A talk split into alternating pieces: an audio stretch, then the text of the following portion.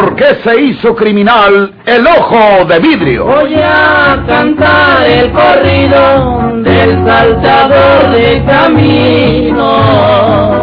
La borrascosa juventud de Porfirio Cadena. Cómo perdió uno de sus ojos y por qué tuvo que seguir la vida criminal perseguido por sus poderosos enemigos. Una nueva serie campilana del escritor norteño, don Rosendo Ocaña.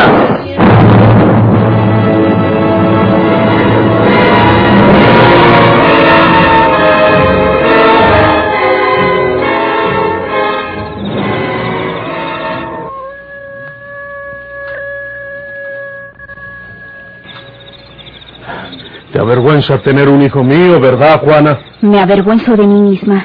Si no fueras tan ignorante y rudo, comprenderías que tengo sobradas razones para rechazar la idea de un hijo tuyo. Sí, ahora soy un ignorante y un rudo. ¿Y cuando me quería? Nunca te he querido. Me infundiste temor desde el principio y no quise negarme a nada porque te tenía miedo.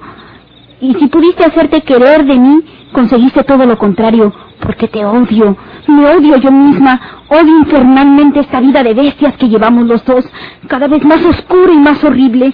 Yo no puedo vivir más. Terminantemente te digo que no puedo más. Déjame que me vaya. No me importa que me apresen los soldados, que hagan de mí lo que quieran. Lo de menos sería que te fueras a tener tu hijo por ahí con tus parientes, Juana. Porque pues el tiempo se pasa volando y aquí no se puede tener ni criar un hijo. Lo de menos sería eso, que te fueras cuanto antes. Mañana me voy. No quiero hacerlo de noche. Yo te puedo dejar ir porque ya no me importas como antes, Juana. Yo también sé decir las cosas con tanta franqueza como tú, aunque sea un rudo y un ignorante. Ya no me importas, ¿oyes? Sí, está bien. Así es mejor. Así nos separaremos mejor. Estoy de acuerdo. Ya no te quiero. Ya no eres la mujer bonita y cariñosa que yo tuve entre mis brazos cuando te acababa de conocer. Cuando te traje para acá conmigo. Ya no eres acá, Juana. Ya estás vieja y fea. Aquí en la sierra te has vuelto más vieja y más fea de lo que eres. ¿Por qué? Porque la sierra es para los hombres y no para las mujeres. Ya no me gustas. Ya no te cito. Me cuadraría que te fueras donde te diera la gana. Pero eso no puede ser ansina. ¿Qué? ¿Te vas a poner a que me vaya? Sí. Me ofendes, me insultas, me humillas y te opones a que me vaya. ¿Te has vuelto loco? No miras que si vas te agarran los soldados, te aprietan, te agarran cerquitas hasta que confieses todo lo que ellos quieran saber de mí. Yo no les diré nada de ti. Aunque me maten, yo no les diré nada de ti. Además, ¿qué puedo decirles? ¿Qué necesitan saber ellos de ti si están enterados de todo? Tú no sabes de estas cosas, Juana. No, déjame pensarlo. Al cabo que no te estás yendo ahorita. Lo pensaré despacio y luego hablamos. Yo quiero marcharme cuanto antes. Mañana mismo, por ejemplo. No tiene objeto que sigamos juntos. Si tú me desprecias y yo te odio, déjame ir. Tú solo vivirás mejor en esta sierra donde no necesitas a nadie. Mm, Solo. No, Juana, no. A mí no me gusta vivir solo. Nomás que te despacha a ti, voy y me traigo a una mujer que me cuadra. Y tú sabes quién es. Pues ¿para qué te lo digo? Esa mujer es ajena. ¿Crees que todas las mujeres son tan imbéciles como yo para seguir a un asesino de tu calaña? Aunque no quieras, aunque me mates, mañana me largo de aquí. ya te dije que lo voy a pensar, Juana. Si me conviene que te vayas, si creo que me conviene, pues te dejo ir. Y si pienso que no me conviene, pues no te vas, te quedas. ¿Para qué me quieres si me odias? ¿Para qué estoy contigo si ahora soy fea? Muy fea, más fea que nunca. No grites, Juana, no grites. Ya estudiaré yo la forma de deshacerme de ti. ¿Qué dices?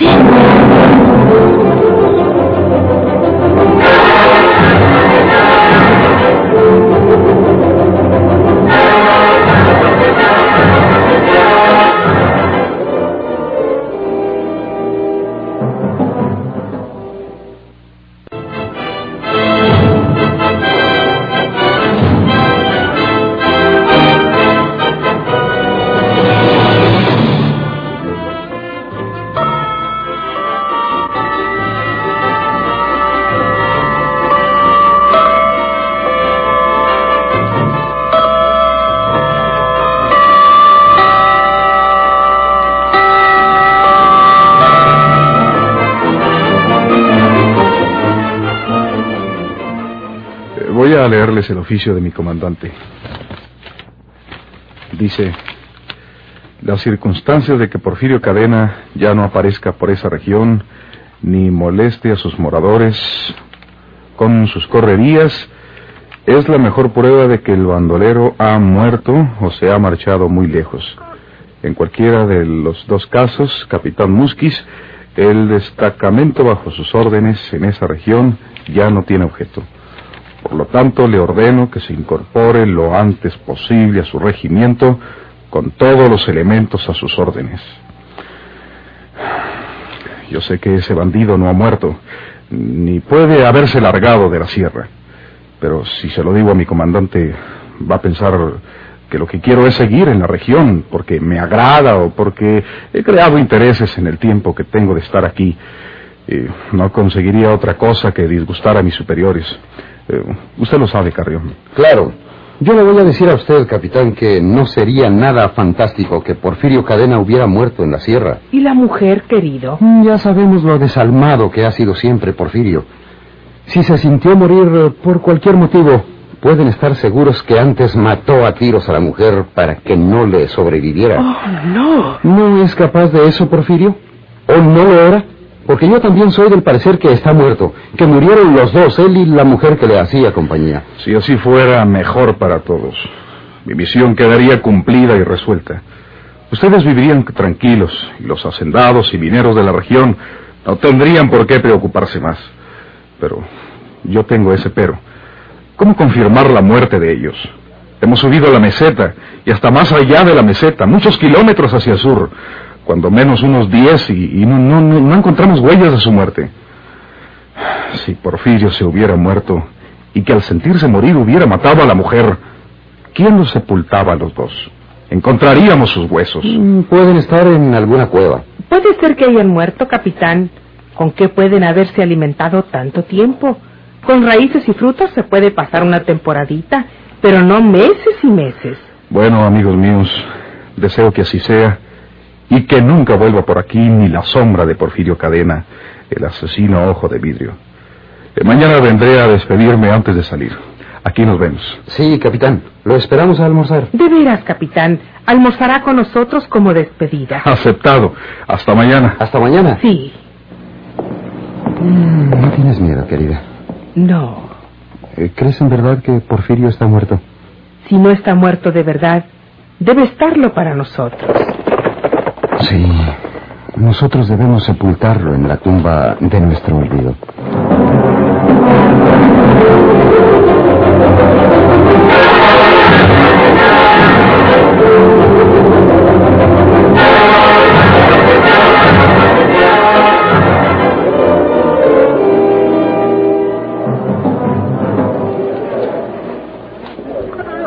En uno de aquellos poblados, la tienda principal se hallaba llena de hombres que iban a comprar sus mercancías.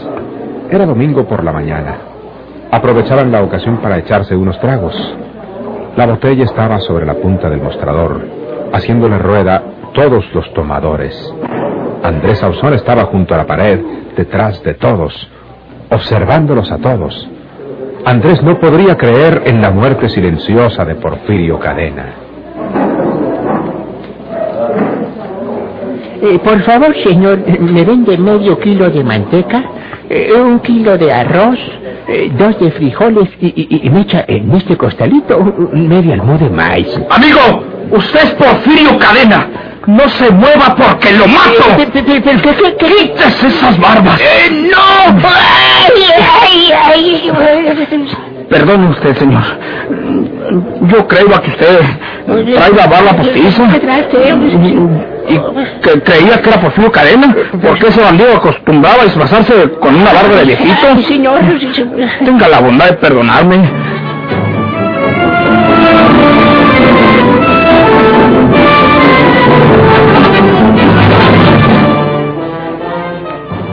Había fracasado Andrés Ausón creyéndose muy perspicaz y observador, desde hace algún tiempo frecuentaba la casa de María de Jesús. Ella pensaba que lo hacía por ver qué sabía de su hermano. El niño iba creciendo la celeridad humana que crecen los niños. Andrés se conquistaba la bondad de la muchacha, llevándole al muchachito algunos juguetitos que le escamoteaba al monero del pueblo, que fabricara los juguetes de madera.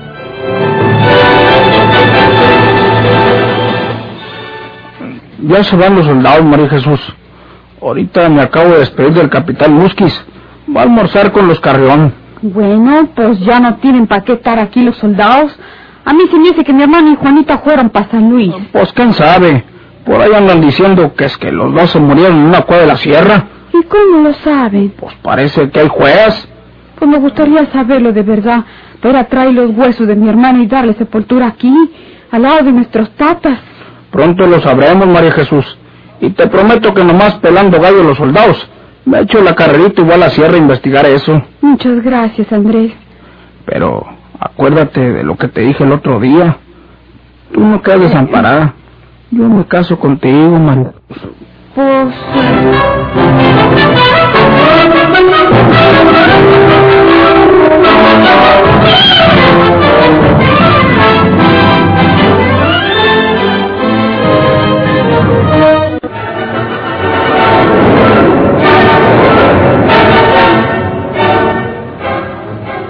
Puedes ir a darte una vuelta por mi casa, María Jesús, para que mires que no te digo mentiras.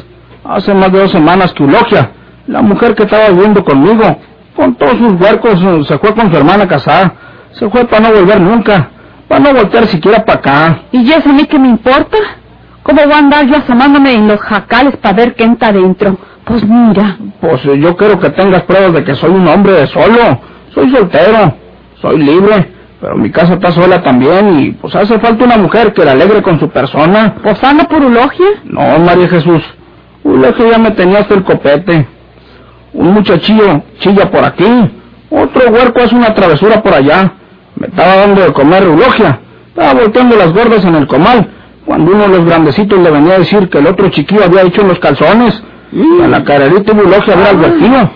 Y luego venía a seguir volteando las tortillas en el comal para que yo me las tragara. Muy sabrosas. Pues eso, pues, ya de y sus huercos no quieren acordarme. Me gustaría ser un padre de ese muchachito tuyo, María Jesús. Ese huerco sí que tiene una sangre liviana. Los de Eulogia, peatos y feos, tenían pura sangre chinche, por Dios santo. ¿Cómo le estarán ardiendo las orejas a la propia Eulogia? Pues al cabo es la verdad. Yo nunca quise Eulogia. La tenía porque me hiciera casa, porque me iría a comer. Dicen por ahí que la tenías muerta de hambre, que la tenía que lavar y planchar ajeno para darles de comer a sus muchachillos. No es verdad. Pues es verdad que lavaba y planchaba ajeno, eso yo lo sé. Bueno, al último, ya cuando me habían colmado la paciencia en traer sus huercos, pues yo la estaba forzando a que se fuera, que se largara con su hermana casada y que me dejara en paz.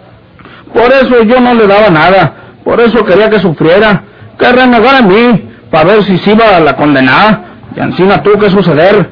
Hace un poquito más de dos semanas que contrató un Cleofas, al del Guayín Grande, el varillero, y se fue con todos sus muchachitos y sus triques. Se llevó el metate, el molcajete, la olla del agua y la de la leche, la tinaja que teníamos en el arroyo, el comal. Bueno, no se llevó el jacal porque no cabía en el guayín del barrillero. Hablador que eres. María Jesús, no me hagas sufrir más. Vámonos casándonos. Yo fui el más amigo de Porfirio, tu hermano. Por Dios que estaba de acuerdo con él cuando andaba con los soldados persiguiéndolo. Yo sabía dónde estaba Porfirio y me llevaba a los soldados por otro lado. ¿Te das cuenta? Sí. No ha sido por mí. Lo matan los soldados. ¿Quién tiene más derecho que yo para que no quieran, María Jesús? Y no creías que estoy tirado a la calle. Mira, ¿quieres ver? Mira lo que traigo aquí. ¿Qué es? ¡Billetes! ¿Cuánto dinero, Andrés? Son billetitos. ¿Robates? No, María Jesús. Ya no hay quien se deje robar. Es que yo he hecho buenos negocios. Yo he sabido guardar mis centavos. Dicen que eres muy águila. Soy terco para buscarle lado a los asuntos que me convienen. Yo no me gano un peso trabajando en la labor. Pero merco un animal en 100 pesos. y lo he de vender en el doble. Abusado. Pues al que se aploma se la muelan los demás. ¿Qué pasó, María Jesús? ¿Quieres ser mi mujer? Pues, ¿Quieres casarte conmigo? pues, mira Andrés, si vive mi hermano Porfirio, yo tengo que casarme con su conformidad. Y si no vive, pues, entonces sí me caso con el que me dé mi gana. No puedo decirte que me caso contigo hasta que sepa si vive o no mi hermano Porfirio. Bueno, como te lo prometí, María Jesús, yo voy a la sierra a saber la verdad. Si Porfirio está vivo, yo lo hallo y conmigo sale donde quiera que esté. Si está muerto, tengo que hallar sus huesos. Y después te casas conmigo, María Jesús. Sí.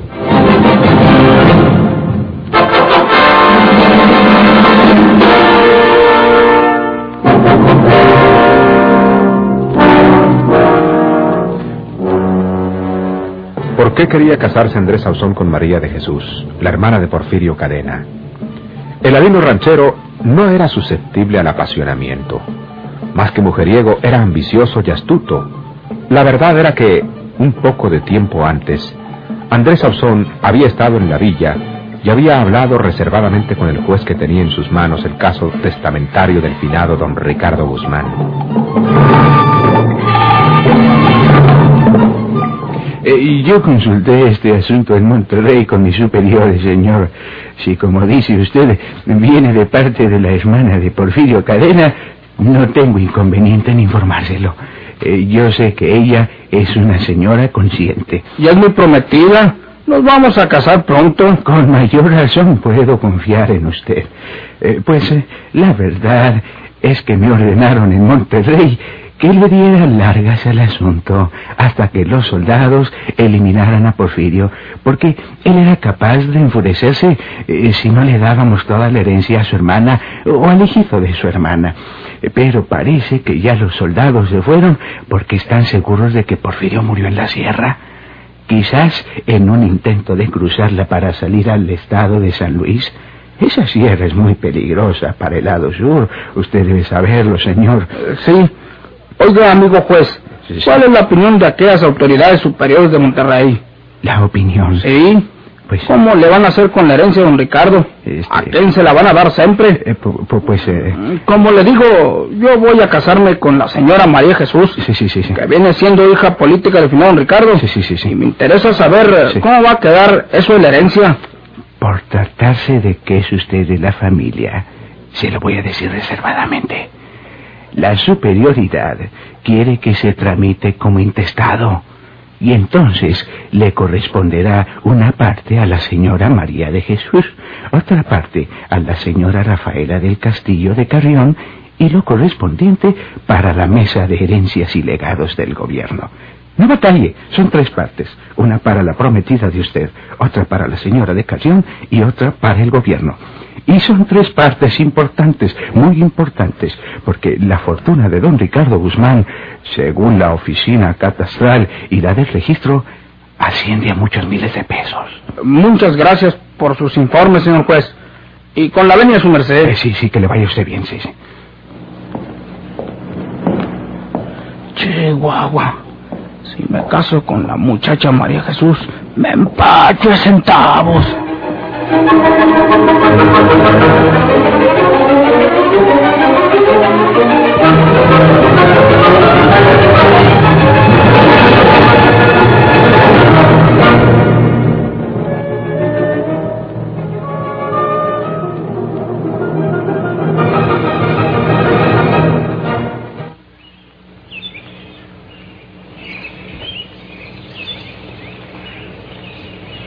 Cargas con esas pistolas, Porfirio?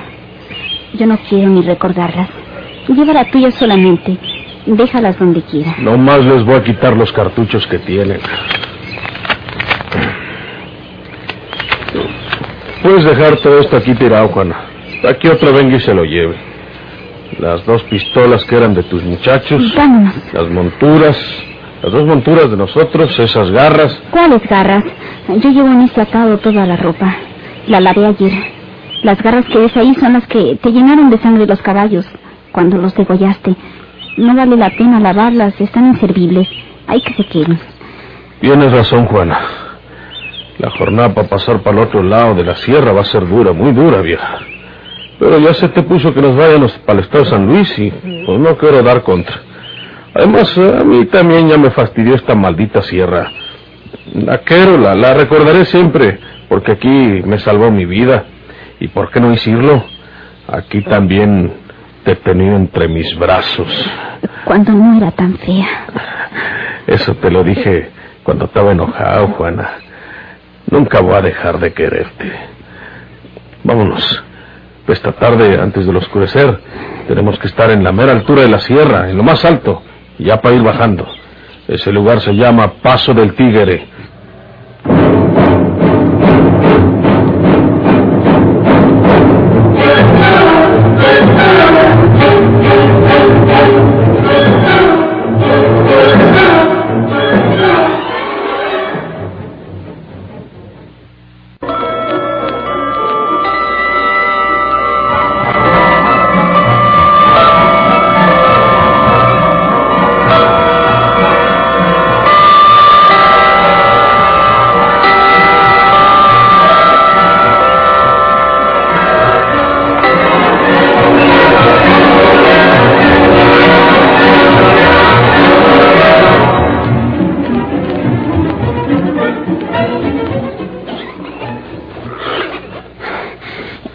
¿Este es el lugar que le dicen Paso del Tigre? Aquí mero es el Paso del Tigre. Es lo más alto de la sierra. De aquí para adelante es bajada. Y como quiera llegamos al valle. Y si no hay soldados vigilando, seamos de vida. Oye, Porfirio, ¿qué es esa que tiene el pico tan grande? Mira el cielo, parece un fuelle. Lo alarga de una manera enorme. Esos animales se llaman anseras, Juan. Son malos cuando están acorralados. Dicen que, que le sacan los ojos a la gente con, con ese pico tan feo. Santo. Dios me libre a mí de un ánsera de esas, porque puede sacarme el ojo bueno y no miro con el otro de vidrio. ¿Cómo hablas así?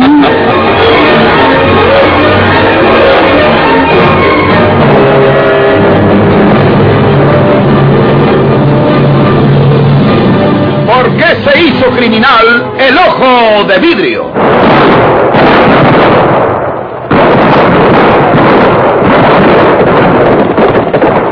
Muchas gracias por su atención. Sigan escuchando los vibrantes capítulos de esta nueva serie rural. ¿Por qué se hizo criminal el ojo de vidrio?